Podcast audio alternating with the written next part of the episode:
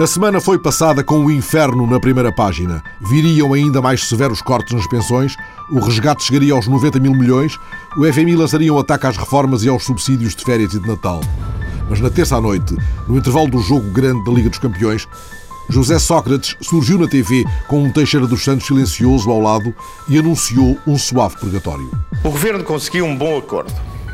Este é um acordo que defende Portugal. E contrariando as nuvens de chumbo das manchetes, Sócrates enumerou o tanto que o acordo não contemplava. O acordo que o governo conseguiu não mexe no 13º mês, nem no 14º mês, nem sequer os substitui por nenhum título de poupança.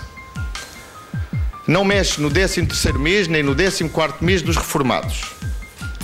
Não tem mais cortes nos salários da função pública. Não prevê a redução do salário mínimo. E ao contrário do que ainda hoje dizia um jornal, não corta nas pensões acima dos 600 euros, mas apenas nas pensões mais altas, acima dos 1.500 euros, como se fez este ano nos salários e como estava, aliás, previsto no PEC. Mais, está expressamente admitido o aumento das pensões mínimas, tal como o Governo sempre pretendeu. Por isso, Sócrates insistiu na ideia de que tinha sido obtido um bom acordo, mas Eduardo Catroga ia a jogo noutro canal. Não foi sequer, disse ele, uma vitória moral. O Governo perdeu. Perdeu a batalha de querer convencer que as medidas do PEC 4 eram as melhores para o país perdeu a batalha de que a trajetória de correção do déficit público 4.6, 3 e 2, que era a melhor para o país. Perdeu a batalha de não considerar, conjuntamente com as medidas de austeridade do Estado, na necessidade de reduzir o gordo Estado paralelo. Não se falava na necessidade de racionalizar o Estado. Uh, Falava-se em privatizações, mas em privatizações que eram sempre adiadas não se falava em produtividade, não se falava em competitividade.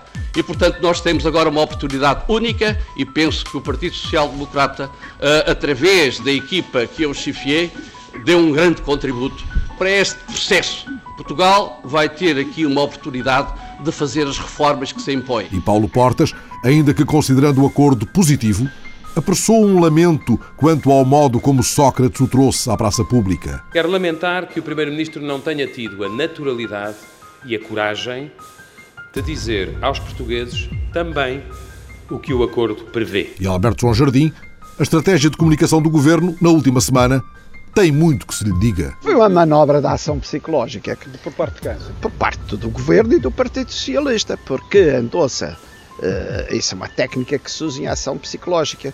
Fazer crer que vão suceder coisas más e as coisas más que sucederem, que são más na mesma, essas coisas más não são tão graves como as que se anunciaram. É uma máquina de propaganda fantástica que o Partido Socialista tem, bem paga, Deus sabe por quem, e que contrasta com uma certa eh, um certo naif da máquina comunicacional do Partido Social Democrata. Por exemplo, ainda ontem disseram-me que a comunicação do Dr. Catroga eh, era, sob o ponto de vista comunicacional, imperceptível. Nessa antecâmara do acordo aprovado e parcialmente explicado, Pedro Passos Coelho não é que dissesse cruzes canhoto, mas quase. Nós não assinamos coisas de cruz. Mas existe alguma hipótese remota de dizer não o a este O que significa, portanto, que a carta de compromisso que viermos a assinar deve refletir também a leitura que fazemos do detalhe do que está naquele memorando. Seria já na madrugada de quarta para quinta, no programa televisivo 5 para a meia-noite, que Passos Coelho deu como certa a assinatura do acordo com a Troika.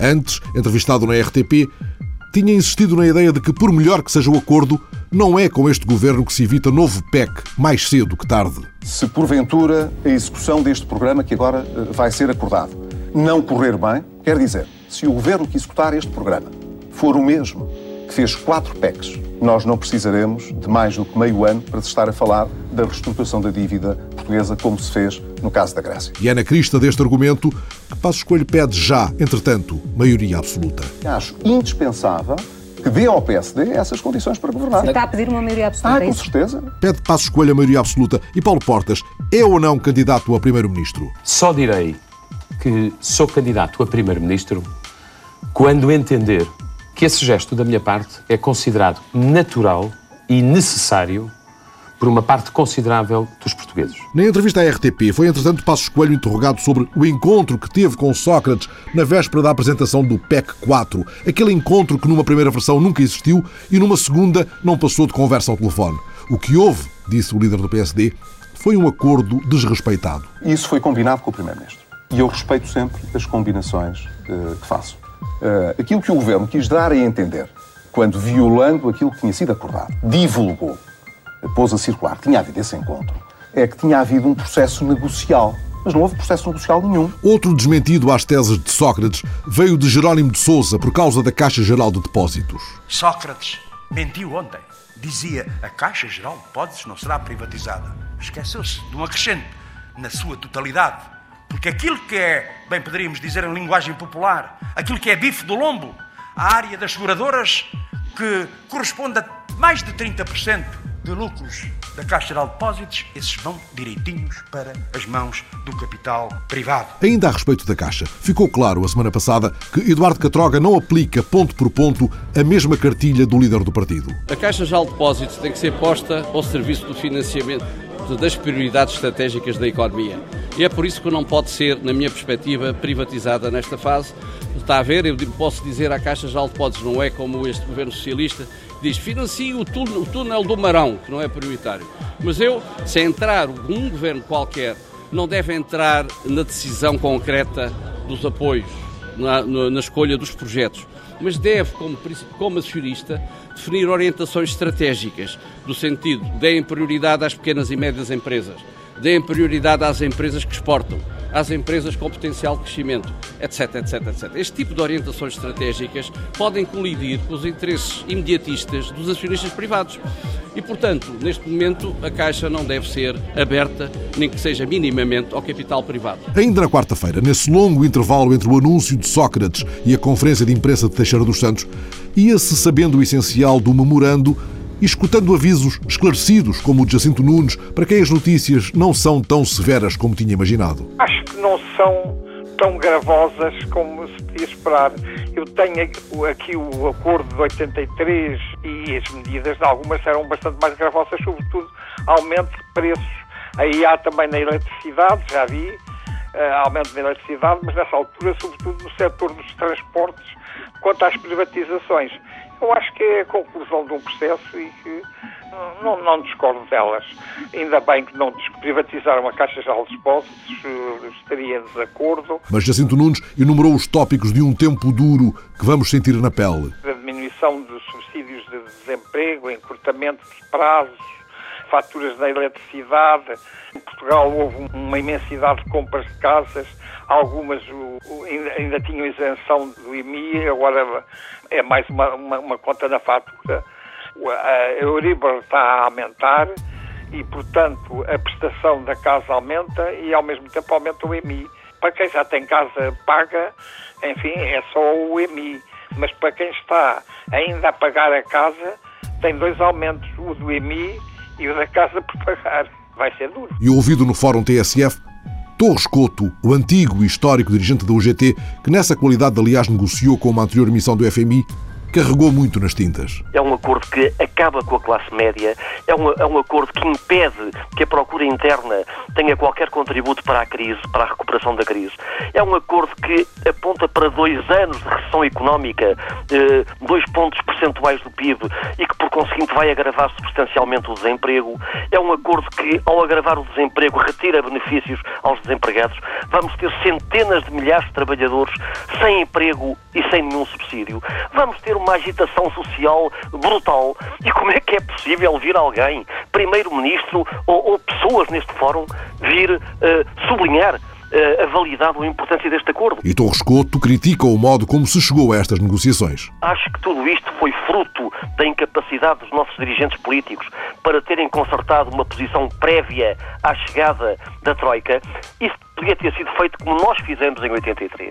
Em 83, nós fizemos todo o trabalho de casa. Negociamos um, um plano de salvação nacional, um, programa tripartido de recuperação financeira e económica. E quando o fundo chegou a Lisboa, limitou-se a avalizar as nossas posições. Igualmente cético se mostrou Carvalho da Silva. A projeção que fizemos a partir dos números que estão ali apontam para uma regressão no produto interno bruto do país que pode situar-se em 2012, colocar o país ao nível que estava em 2002. E isto pode ser acompanhado com uma regressão nos direitos sociais fundamentais, como a saúde, como a segurança social e outros, e nos direitos de trabalho, para um cenário até anterior a esse. E, portanto, pode haver aqui um recuo civilizacional. Já António Saraiva da CIP vê com bons olhos o acordo, desde que não se perca de vista a perspectiva do crescimento. Há aqui matérias que, no nosso entender, são positivas e são positivas para o país. Deixemos destas guerras que, lamentavelmente, continuamos a assistir do partido A, do partido B, quem ganha. Aqui não é um jogo de equipas, é um jogo de seleção. Quem tem que ganhar é o país. Mas ganharemos se dermos às empresas, à economia, consistência para crescimento económico. Se não dotarmos o país de condições para termos crescimento económico e gerarmos mais emprego. É a seleção nacional, é o país que fica a perder e isso nós não advogamos. E finalmente, na quinta de manhã, foi a clarificação, a explicação detalhada de um acordo que impõe severos sacrifícios e profundas reformas estruturais. Taxas mais altas no imposto sobre imóveis, subida do IVA em vários produtos, fim da dedução dos juros do crédito à habitação no IRS, subida dos preços da eletricidade, do gás e dos transportes, subida das taxas moderadoras na saúde, mais IRS para os pensionistas, processo de despedimento facilitado e mais barato, subsídios de desemprego com cortes que podem chegar aos 60% e com duração mais curta, menos emprego na função pública, prevendo-se o corte de 20 mil postos de trabalho até ao fim de 2013, congelamento de salários na função pública, redução do número de conselhos e freguesias, privatização total da REN e da EDP, cancelamento do novo aeroporto e do TGV, suspensão de todas as parcerias público-privadas. Teixeira dos Santos não suavizou a dureza necessária de um acordo que há de provocar este ano e em 2012 a contração da economia em 2%. A quebra do produto nestes dois anos vai traduzir-se num agravamento da taxa de desemprego que, segundo as nossas previsões, atingirá os 13%, uma magnitude de ordens de 13% em 2013, baixando eh, nos anos eh, posteriores. Esta afirmação levou, entretanto, Mário Soares a sugerir cuidado com os números. É bom não fazerem esses cálculos logo que põem as pessoas com erisipela, não é? Começam a ficar, vamos todos ficar desempregados, não é o caso. Acho que tivemos um período muito difícil, mas realmente agora tivemos um acordo, fomos talvez melhores tratados do que a Grécia, o que já não é nada mal, mas ainda podemos ter sido talvez melhor, mas isso não sei, só depois de ler tudo e de pensar bem. Jürgen Kruger, o homem da Comissão Europeia na Troika, afirmou que Portugal devia ter pedido ajuda mais cedo. Teria assim evitado, porventura, medidas menos dolorosas, a começar pelas de âmbito fiscal. Maybe in the fiscal area, if one would have uh, started earlier, it would have been a little bit less uh, uh. Sócrates prometeu para mais tarde um comentário às observações dos representantes da Troika. Já Pedro Passos Coelho manifestou total comprometimento com os objetivos do acordo. E Eduardo Catroga fez soar trombetas para o programa do PSD, que tem anúncio marcado este domingo. Nós vamos fazer uma revolução no Estado Gordo Paralelo, porque os portugueses não compreendem que se continua a pedir sacrifícios com este novo Estado Gordo Paralelo que o Partido Socialista criou, com clientelas, que nós, se formos governo, prometemos solenemente aos portugueses que vamos acabar com isto e aí vamos muito mais longe que a Troika. E na noite de quinta, Teixeira dos Santos foi à RTP dar a cara e a palavra por uma estratégia a que se comprometeu, mesmo se isso o levou a divergir do Primeiro-Ministro, como aliás admitiu que aconteceu. Não vale a pena estarmos a especular, com certeza que é natural que haja diferentes pontos de vista, mas tem que haver diálogo, tem que haver capacidade de compromisso, tem eh, que haver capacidade de encontrar a via que de facto é aquela que melhor serve o país perante estas dificuldades. E isso nós temos vindo a ser capazes de o fazer a bem do país e a bem de uma governação que queremos seja eficaz. Eu sei que aquilo que fiz, aquilo que eu tive que pedir aos portugueses para fazer e os sacrifícios que foram obrigados, puseram-me de facto, e admito, talvez na escala mais baixa da popularidade. Mas nós não podemos viver nisto por popularidade, é fazer o nosso trabalho para servirmos melhor o país, fazendo aquilo em que acreditamos que é importante deve ser feito para que o país ultrapasse estas dificuldades. Foi com este quadro de fundo que o país leu ontem a sondagem da Católica. O PS sobe nas intenções de voto e consegue passar o PSD. A subida do CDS não chega para fazer maioria de direita. A semana passada, Barack Obama reuniu o gabinete de crise na Situation Room da Casa Branca e seguiu em direto a operação secreta de um grupo de elite de 20 militares norte-americanos transportados em quatro helicópteros Cobra. Eles atacaram uma discreta mansão onde os serviços secretos tinham localizado o esconderijo de Osama Bin Laden, perto de uma academia militar paquistanesa na cidade de Abbottabad, a poucos quilómetros de Islamabad. A operação durou 40 minutos e, no fim, Obama deu ao mundo a notícia da morte do líder da Al-Qaeda.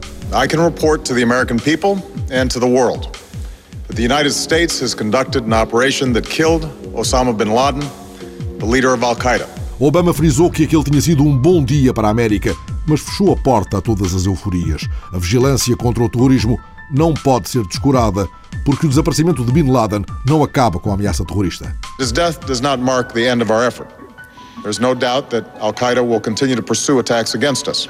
We must and we will remain vigilant at home and abroad. John Brennan, conselheiro de Obama, explicou logo nas primeiras horas que não havia a intenção de abater o líder da Al-Qaeda, mas que não houve outra solução já que os soldados norte-americanos foram recebidos a tiro e Bin Laden usou até como escudo uma mulher que se encontrava na casa. Essa versão seria, entretanto, corrigida e soube-se que Obama impedir a divulgação de imagens de Bin Laden morto, evitando assim que elas pudessem ser usadas na propaganda dos grupos terroristas.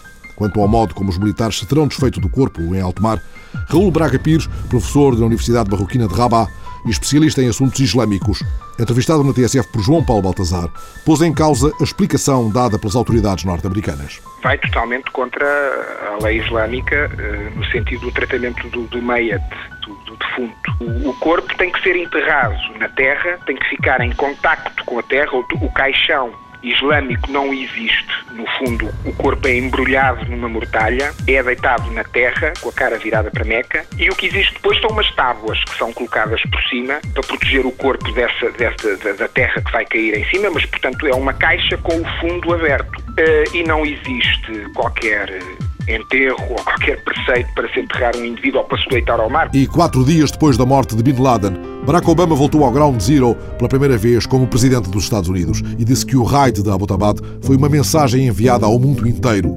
Jamais esqueceremos, disse Obama, e estava a semana passada.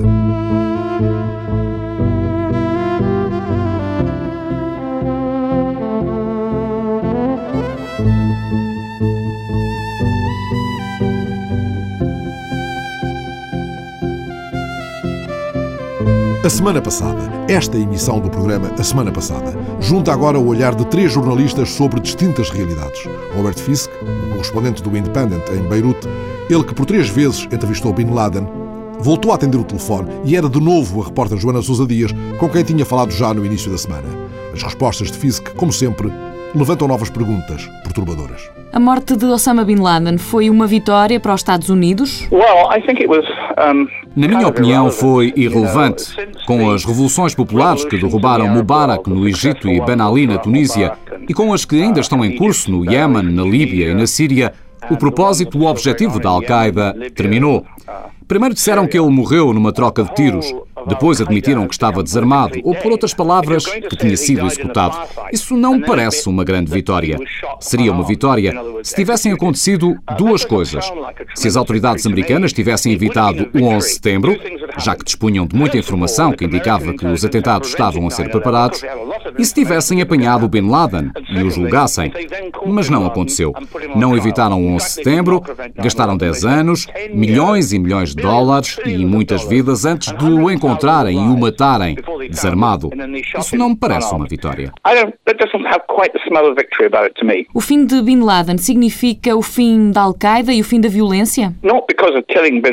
Não, o Bin Laden não tem nada a ver com isso. Ele já estava na reforma, estava encostado. Na prática, ele nunca se envolveu, nunca pegou no telefone e disse Operação 852 pode avançar. Por isso era como se estivesse reformado, era um símbolo, uma referência. Só isso.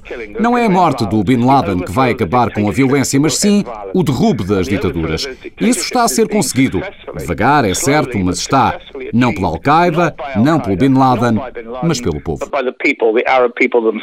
E o governo do Paquistão, as autoridades paquistanesas, sabiam que o líder da Al-Qaeda estava no país, tão perto da capital? Claro que sabiam. As forças de inteligência do Paquistão são muito eficazes. Estão divididas, algumas são pró, outras anti-América. As Forças Armadas e os serviços secretos de informação são, aliás, os únicos que funcionam bem no Paquistão. Há uns meses tentei entrevistar o homem que foi responsável pelo massacre em Bombaim Consegui, através de um contacto, estar com ele, mas fui acompanhado por militares. Ele estava a ser protegido por dois polícias paquistaneses armados. Se isso aconteceu, não acredito que não soubessem da presença do Bin Laden.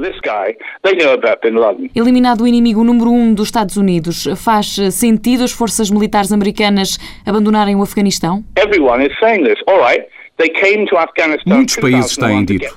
Muito bem, eles vieram em 2001 para apanhar o Bin Laden, já o apanharam. Então, por que continuam no Afeganistão? Eles não vão sair e vão continuar no Iraque e vão continuar a ter bases no Kuwait e na Turquia. Quando os americanos entram para uma zona destas, raramente a deixam. É muito interessante analisar as reações de Obama. Primeiro disse que era um tiroteio, depois até podia ser um tiroteio, mas Bin Laden não tinha uma arma. Depois o presidente dos Estados Unidos disse que esta morte fez da América um sítio melhor, menos violento, mas ao mesmo tempo o nível de proteção aumentou e todas as embaixadas e postos militares estão preparados para mais ataques da Al-Qaeda. Afinal, o que é que isso significa? Algumas destas perguntas coincidem com aquelas que levaram, entretanto, o Alto Comissário das Nações Unidas para os Direitos Humanos a pedir a divulgação completa dos factos. A semana passada, Cândida Pinto, uma jornalista que conhece muitos dos lugares mais perigosos do mundo, trouxe-nos um livro, SNU e a Vida Privada com Sá Carneiro. O livro permite conhecer melhor a força, a energia e a determinação da dinamarquesa que fundou em Portugal, num tempo adverso, a editora Don Quixote. Foi esse, aliás, o fio de investigação que seduziu a jornalista a ir mais fundo na história de Senu. Nome que é já também um chamamento misterioso, pois poderíamos dizer, e assim o diz, por outras palavras, a repórter Isabel Meira, folheando o início de conversa com Cândida Pinto, Senu, nome de guerra. Podia ser uma sigla, um nome de código, a legenda para a curta vida de uma mulher, conhecida por ser uma mulher de poucas palavras e um silêncio fascinante. É daquelas figuras com as quais nos cruzamos poucas vezes na vida. Snu começou por ser uma alcunha. Significa esperta em dinamarquês e era assim que a chamavam em criança. As alcunhas têm um pouco mais de alma do que os nomes próprios, e o nome Eba, que tinha herdado da avó materna, não conseguia traduzir um espírito curioso, irrequieto e determinado, tão determinado que depressa passou a apresentar-se com a alcunha, em vez do nome próprio, nos cadernos da escola. Aos 15 anos, foi com a mesma alcunha que assinou um passaporte tornou oficial e assumiu perante o mundo que Eba escolheu ser para sempre Snu. É uma daquelas mulheres que vale a pena conhecer melhor, porque tem uma vida muito rica. Desde o início, eh, ela nasce em plena Segunda Guerra Mundial, o background dela, a infância dela, eh, os pais eh, jornalistas, o pai correspondente de guerra, o segundo casamento da mãe, a ida para a Suécia, o conviver com uma mansão onde o Prémio Nobel da Literatura jantava, depois eh, a ida para um colégio inglês, depois de casar eh, a vida em Nova Iorque, depois a vinda para Portugal, o fundar uma editora, o apaixonar-se por um político e querer viver com ele, enfim. E acho, sobretudo, que esse não é muito mais do que aquela imagem que eu acho que existia. Era a companheira de Sá Carneiro, uma figura incómoda. Eu acho que ela é muito mais do que isso. É uma daquelas figuras que desperta a curiosidade jornalística. Uma daquelas histórias que, nos anos 90, levou Emílio Rangel a lançar o desafio a Cândida Pinto. Na altura, a reportagem não avançou por falta de abertura da família de Senu, que só se mostrou disponível mais tarde, levando a jornalista a concluir uma grande reportagem para a SIC em 2005, passados 25 anos sobre a morte de Senu e Sá Carneiro. Também nessa altura, a editora Dom Quixote propôs a Cândida Pinto o lançamento de uma biografia de Senu, Mas a ideia ficou na gaveta por falta de tempo da jornalista, até que no ano passado o projeto começou a ganhar forma.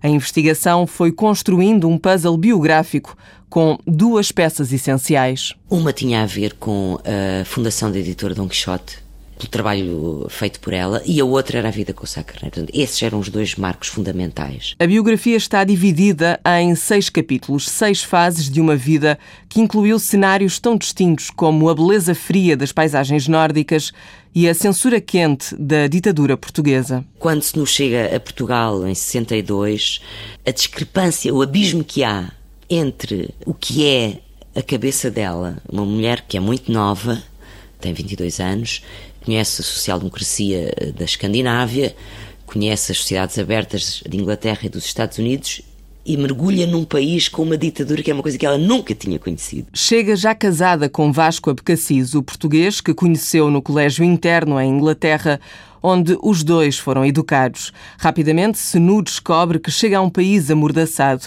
que aqui eles comem tudo e não deixam nada.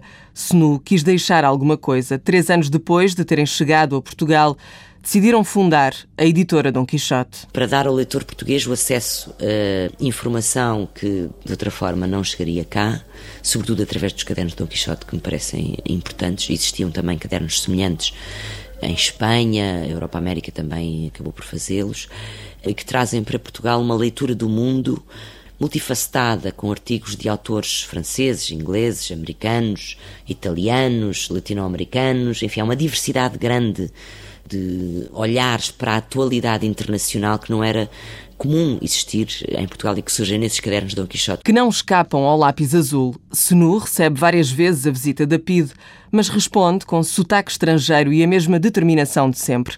A empresária Senu escolheu para diretor literário da editora um antigo preso político. Depressa conquistou o respeito e a admiração da equipa. Ela trata bem os colaboradores, paga-lhes um salário do qual eles não se queixam, antes pelo contrário, paga-lhes as férias, todos os anos, pelo aniversário da Dom Quixote, organiza um passeio com todos, promove as festas de aniversário deles, portanto, cria uma série de elementos exteriores ao trabalho em si que cria uma boa relação. Ela é uma pessoa muito empenhada no trabalho. Já em casa, a imagem de Senu era menos consensual. Havia uma tensão latente na relação com os abcacis. A própria estrutura do regime manda recados à família de que esta senhora está a fazer coisas excessivas, a provocar excessivamente a situação. Ah, e depois há outra questão que é a editora não dá dinheiro, não é? Não é um negócio rentável. Quando a liberdade saiu à rua, Senu também correu para festejar o fim da ditadura. Quando a democracia começou a nascer em Portugal, a Princesa do Frio conheceu Francisco Sá Carneiro.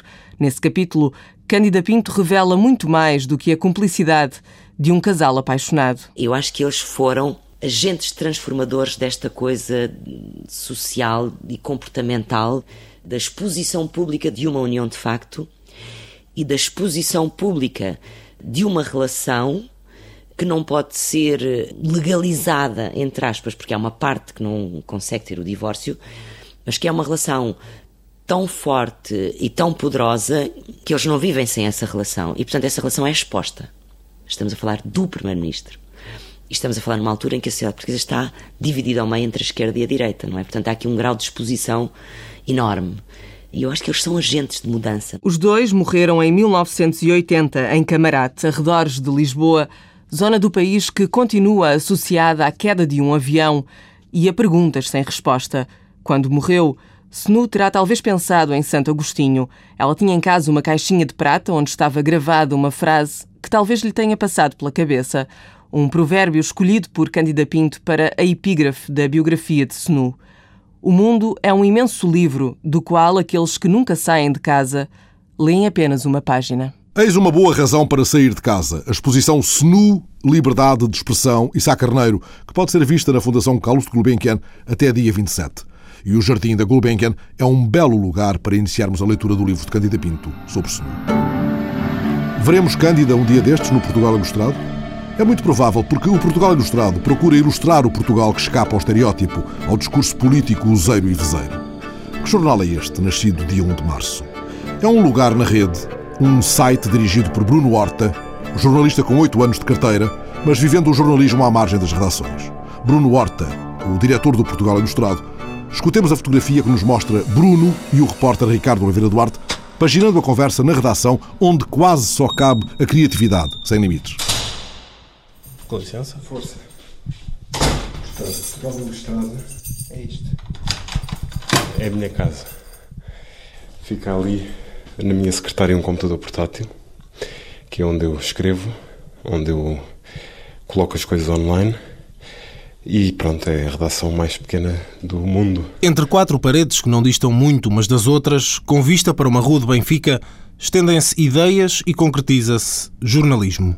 A decoração, tal como a sede, é atípica para uma redação. Há uma cama, uma cadeira, um pequeno aquecedor a óleo e uma estante. Estamos no meu quarto, que é onde existe uma secretária com um computador portátil. E é a partir deste computador que existe, que é produzido, que é pensado, que é dirigido o Portugal Ilustrado. Aliás, nem poderia ser de outra forma porque se trata de um site. Eventualmente poderia isto ter assumido uma outra forma de jornal, de revista, mas isso exige uma logística de impressão, de grafismo, que um site não precisa. E portanto, como isto é de altíssimo baixo orçamento, era impossível ser de outra forma senão no formato site. E é uma redação extremamente pequena. É uma redação mini, mínima, uh, sou eu. Agora, claro que há outras pessoas que colaboram, nomeadamente fotógrafos, há um jornalista que escreve a opinião todas as semanas, que é o João Vasco Almeida, e essas pessoas trabalham nos seus locais de trabalho, nas suas casas, onde eles quiserem e nós vamos comunicando ou por telefone ou por e-mail e depois resulta no site. Não tem sido fácil encontrar quem trabalhe de graça pelo prazer de escrever, contar histórias. No entanto, elas, as histórias, lá vão aparecendo. Sejam as de Vítor Costa, realizador de cinema, Miguel Real, filósofo e ensaísta, ou as dos mais anónimos, António Matias, que vende cromos para sobreviver, depois de ter ficado desempregado, ou ainda a de Mercedes, enfermeira reformada, filha de mãe portuguesa e pai espanhol, que adora dar passeios em Lisboa. Alimenta-se deste país, o Portugal Ilustrado, que é a resposta à falta de liberdade que Bruno Horta diz sentir no dia a dia voraz das notícias. É uma tentativa de um jornalista freelance. Aliás, inicialmente a tentativa de dois jornalistas freelance, eu e um fotojornalista, de termos uma publicação absolutamente livre, em que pudéssemos publicar aquilo que quiséssemos, sem precisar de uma aprovação de um editor ou de um diretor sendo que nós manteríamos, e eu mantenho, as colaborações com os outros órgãos de comunicação. Mas isto, digamos que era um espaço de liberdade, sobretudo. E nós tivemos de afunilar, tivemos de precisar que tipo de publicação nós queríamos. E aquilo que nós decidimos foi, criamos um site que, pelas nossas limitações de tempo, de orçamento e, sobretudo essas, criamos um site onde se fala apenas de portugueses. E, portanto, isso é o site. A filosofia é vamos mostrar aos portugueses quem são os outros portugueses. Entrevistas e reportagens são os estilos a que é dada prioridade. O objetivo é oferecer algo diferente, um outro olhar. Nós vivemos numa fase em que o, o discurso político ou o discurso dos partidos políticos é desvalorizado pelas pessoas. E o caminho óbvio para nós aqui no Portugal Ilustrado é o seguinte: se o discurso dos partidos está esgotado, provavelmente são os artistas e os intelectuais que têm um discurso mais, mais interessante, mais válido e no qual as pessoas se podem rever. Por isso, há entrevistas à bailarina e coreógrafa Olga Roriz ou à artista plástica e fotógrafa Manuela Marques, vencedora do prémio Best Photo deste ano. Eu recebi o press release a anunciar este prémio, a vencedora, a Manuela Marques, e de repente pensei, bom, valia a pena. Ela vive em Paris há muitos anos, já, já não trabalha em Portugal. Vale a pena, é uma portuguesa que vive noutro país, mas é portuguesa, tem um trabalho que foi distinguido, deve ter o seu mérito. E decidi pedir o, o e-mail dela, falámos através de e-mail, e ela cedeu-nos uma fotografia que tinha sido tirada por um amigo de francês dela e conseguiu eh, dizer-nos algumas coisas. Curiosamente, desconfio com alguma vaidade, que esta foi a primeira entrevista que ela deu depois de ter recebido o prémio, porque eu fiz algumas pesquisas na internet à procura de declarações da fotógrafa e não havia em lado nenhum. No entanto, Bruno sublinha que não é querer ser o primeiro que o motiva mais, antes, ser diferente. E não é só nos textos que essa motivação se revela. Um dos últimos artigos que foram publicados no site, uma entrevista aos gêmeos portugueses Kevin e Jonathan Sampaio, modelos internacionais, é bom exemplo do outro olhar do Portugal Ilustrado. Nós temos sempre fotógrafos que fazem fotos dos entrevistados. Neste caso, estes dois modelos não podiam vir a Portugal, mas a agência de modelos deles, foi eh, o contacto que nós tínhamos, disse: Ah, mas nós podemos ceder uma fotografia deles, uma fotografia de uma produção de moda, etc. E eu pensei assim: não, isto não faz sentido nós termos aqui uma, uma entrevista com os dois modelos e uma fotografia dos dois modelos perfeitinhos, tratados em Photoshop, numa grande produção de moda, com a luz certa, etc. etc. E portanto disse assim: não, mais vale nós pedirmos à agência, ou para que peça a eles, para fazerem uma fotografia, mandarem umas fotografias como se tivessem publicado no Facebook. Portanto, são modelos e são idealmente correspondem a um ideal de beleza, o objetivo foi, então vamos pô-los normais. Pessoas normais. E assim, lá estão os dois, de t-shirt e calças de ganga, ladeados pelos criadores de moda Dolce Gabbana. Esta irreverência, o tal outro olhar que Bruno Horta pretende dar no site, tem-se traduzido em cerca de 1500 visitas semanais. O que é encarado como bom, mas até onde é que o Portugal Ilustrado pode ou pretende ir? Este site vai resultar no dia em que nos começarem a ligar a nós a oferecerem-se para serem entrevistados. Nesse dia, garantidamente, o Portugal Ilustrado resultou. Como esse dia ainda não chegou, ainda não há. Por acaso houve uma senhora que faz decoração de bolos que outro dia se ofereceu para ser entrevistada. Mas no dia em que houver mais pessoas a, oferecerem-se, e, e, então quando houver agências de comunicação a enviar para aqui e-mails para a propor entrevistados, isto resultou, já pegou. Mas não sei até onde é que isto pode chegar, é imprevisível. Vamos ver como é que as coisas correm. Enquanto não chega esse dia, Bruno Horta promete continuar a tentar, ao ritmo que pode, ilustrar Portugal. Conseguirá a decoradora de bolos, entretanto, uma entrevista? Bruno Horta conseguirá o segredo que há de fazer dele o rosto do império como o do Donald Trump? Trump esteve também debaixo dos holofotes a semana passada por causa de uma história que levou Obama a divulgar a certidão de nascimento. Eis a história de um jantar em que Obama pôs o magnata a ridículo. Ela deu material para uma peça de Ana Catarina Santos na TSF. É justamente sobre a América Ilustrada a peça da semana passada. Ironia desde a primeira saudação, quando tem sido questionada a verdadeira nacionalidade de Barack Obama sobre o local exato onde nasceu, Obama saudou os presentes com um meus queridos, pausa, sorriso, compatriotas americanos. My fellow Americans. E se na imprensa veio publicada a certidão de nascimento, Obama quis trazer um exclusivo mundial. Tonight, for the first time, I am releasing my official birth video. O vídeo oficial do seu nascimento. I warn you, no one has seen this footage in 50 years. Not even me. Let's take a look. Expectativa, olhos no ecrã.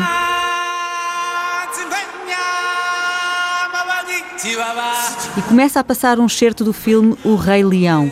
Gargalhada geral, Obama garantiu que a informação era fidedigna e podia ser confirmada junto da Disney. Depois centrou-se na crise e nos cortes orçamentais, que era bom estar ali junto a tantas celebridades, incluindo funcionários públicos não essenciais. It's good to be back with so many esteemed guests, celebrities, non-essential government employees. You know who you are. Mas o grande alvo da sátira de Obama foi outro. Donald Trump. O magnata americano Donald Trump, que tem sido apontado como o possível adversário de Obama nas próximas eleições, Obama diz que Trump tem tempo suficiente até novembro de 2012 para se centrar nas verdadeiras questões do país. Por exemplo, se o homem tinha verdadeiramente chegado à Lua. And that's because he can finally get back to focusing on the issues that matter. Like, did we fake the moon landing? O ataque político a Trump foi implacável ele certamente trará mudanças à Casa Branca. Passou um vídeo em que a Casa Branca é transformada por Trump num casino com mulheres a passearem de biquínis e jacuzzi nos jardins. Trump estava na sala e nem sequer sorriu. Obama teve ainda hipótese de gozar com a dependência dos políticos em relação ao teleponto e chegou a mostrar alguns enganos. As our economy added another 20 ah, doing that'll work. No, no, no, no. Let's start over. I will also, I will also visit, I will also visit Chile. I will also visit Chile. Okay, let's try that again. Ontem o teleponto não falhou. E tudo correu como estava previsto no guião. Alexandrina Guerreiro, Isabel Meira, Joana Sousa Dias, Ricardo Oliveira Duarte, Fernando Alves, a semana passada.